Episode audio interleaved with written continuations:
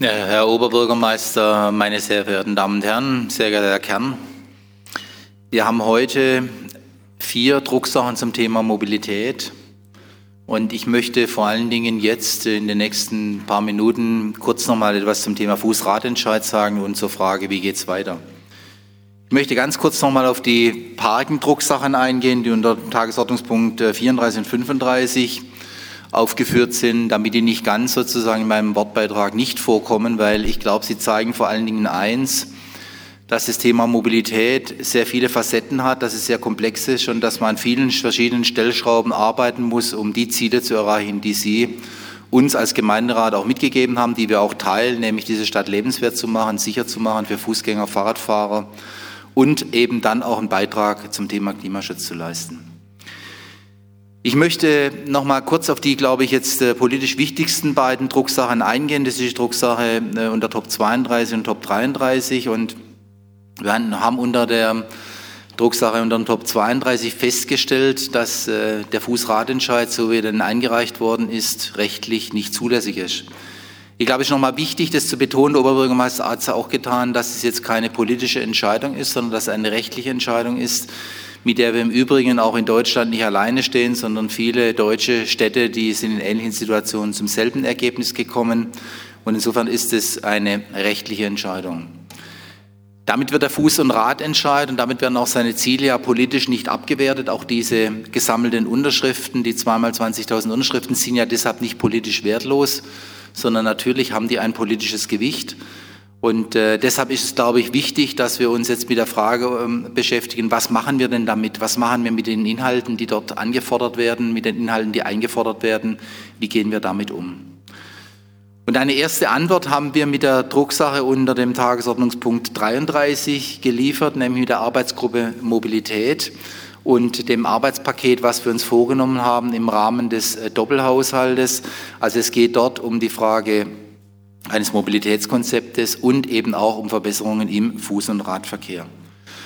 Und ich glaube, dass das äh, die wichtige Drucksache ist, über die wir hauptsächlich reden sollten, weil das ist der Blick nach vorn. Wie geht es denn tatsächlich in dem Thema weiter?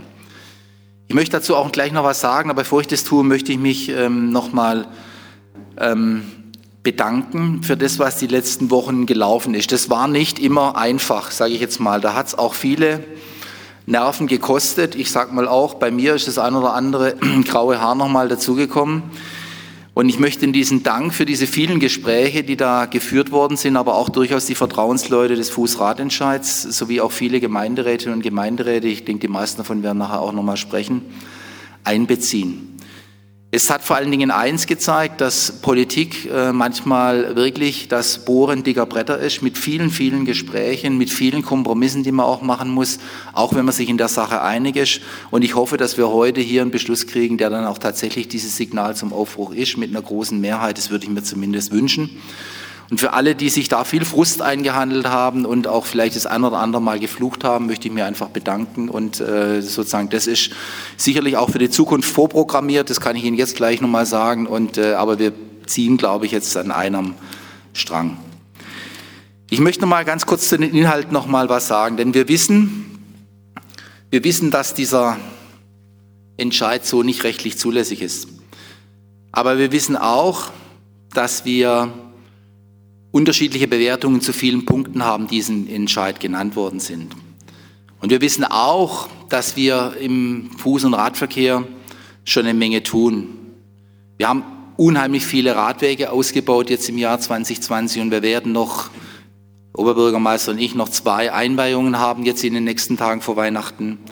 Wir hatten eine Fahrradstraßenoffensive, ich glaube, die ist auch wahrgenommen worden in Freiburg.